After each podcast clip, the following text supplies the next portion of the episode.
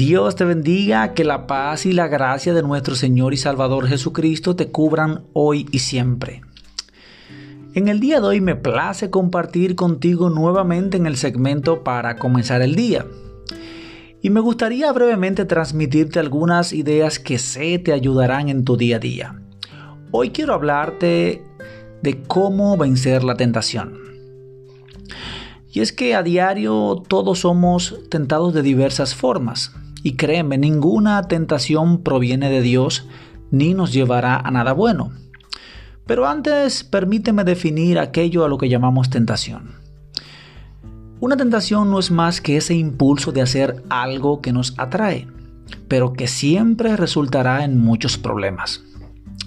Entonces, si a diario tenemos que lidiar con diversas cosas que nos atraen y que no son la voluntad de Dios para nuestra vida, ¿Cómo podemos entonces vencer esa tentación?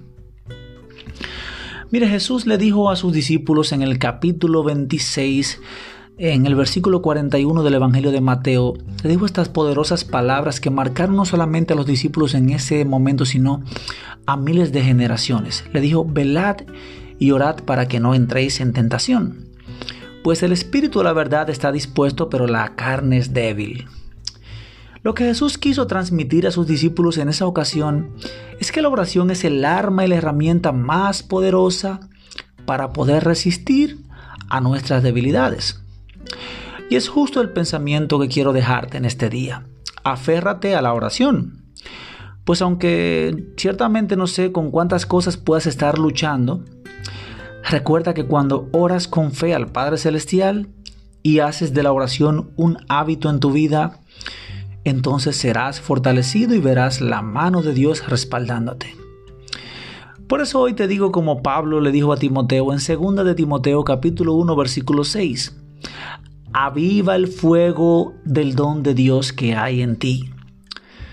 Porque Dios no te ha dado espíritu de cobardía, sino de poder, de amor y de dominio propio.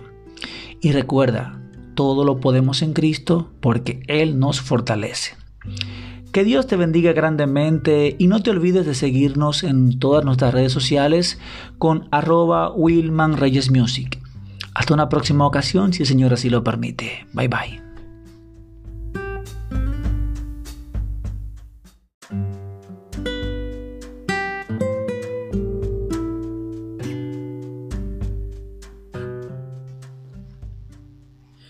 Dios te bendiga, qué placer reencontrarme contigo nueva vez en el segmento para comenzar el día. Y hoy quiero aprovechar esta maravillosa ocasión para compartir contigo una palabra que espero y anhelo sea de mucha bendición para tu vida. Hoy quiero hablarte sobre un lugar de paz. Así es, un lugar. Y aunque sé que te debes estar preguntando, pero ¿acaso tendrá la paz un lugar? Sé que si me regalas tan solo un instante te puedo decir cuál es ese maravilloso lugar.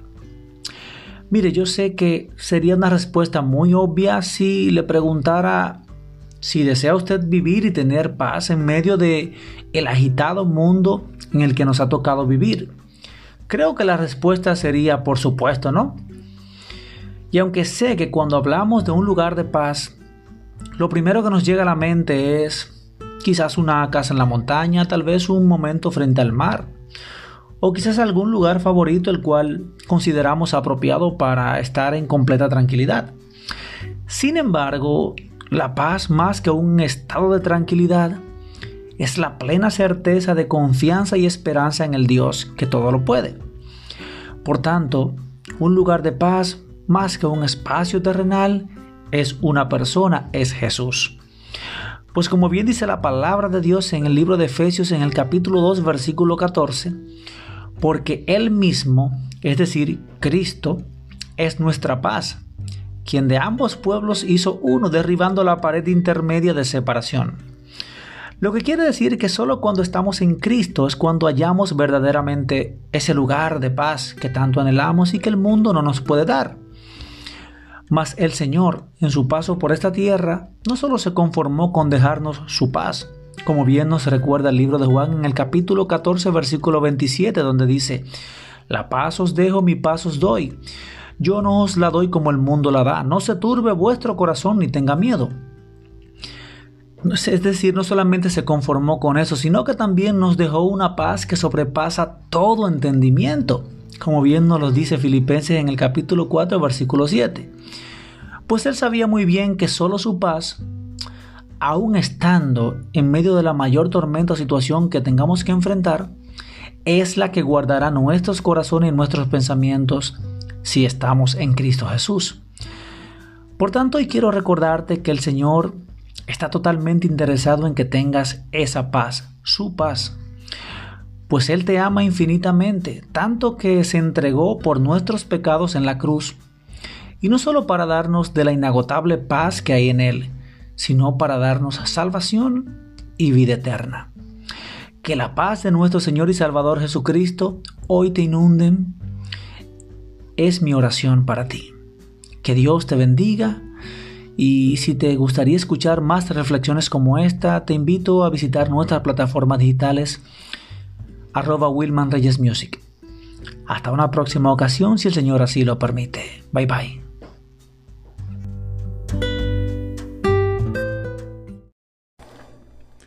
Dios les bendiga, les habla su amigo y hermano Wilman Reyes, cantautor y ministro de alabanza desde República Dominicana. Y para mí es una inmensa bendición poder enviarles un cálido abrazo y un efusivo saludo a toda mi gente hermosa de Radio Génesis por las 92.9 y 107.9. Aprovecho también la ocasión para presentarles mi nueva alabanza titulada Entra en oración.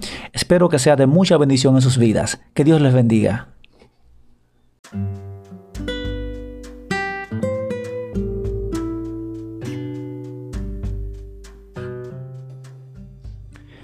Dios te bendiga, qué bendición encontrarme contigo una vez más. Te habla tu amigo y hermano Wilman Reyes del segmento para comenzar el día. Y ahora que estamos en inicio de año en donde nos proponemos tantos planes, proyectos y metas, quiero hablarte de la fe. Porque muchas veces decimos, yo tengo fe que voy a lograr esto, voy a lograr aquello, eh, me propongo tal meta y tengo la fe de la certeza de que lo voy a lograr. Y está, eso está excelente porque eh, tampoco podemos llenar nuestra vida de pensamientos fatalistas, sino siempre ser también eh, optimistas ante el futuro. Sin embargo, eh, cuando leía en el libro de Corintios, en el capítulo 2, versículo 5, donde Pablo le dice a los Corintios, para que vuestra fe no esté fundada en la sabiduría de los hombres, sino en el poder de Dios, me llevó a una pregunta, es ¿En quién está fundamentada mi fe? ¿En quién está fundamentada tu fe ahora que te has, propuesto tantos planes y, propósitos por cumplir? Y eso es algo que debemos realmente eh, meditarlo, porque muchas veces tenemos fe, pero tenemos fe en la sabiduría del hombre, en mi propio intelecto, en lo que yo creo que puedo lograr en la fuerza humana. Eh, otros tienen fe en, que se alinean ciertos factores del universo a su favor para que las cosas se den. Más ciertamente la fe es la certeza de lo que se espera y la convicción de lo que no se ve, pero el autor de la fe siempre es y será Jesucristo. Por ende, nuestra fe debe estar siempre fundamentada en Él, en lo que Él puede ayudarnos a lograr.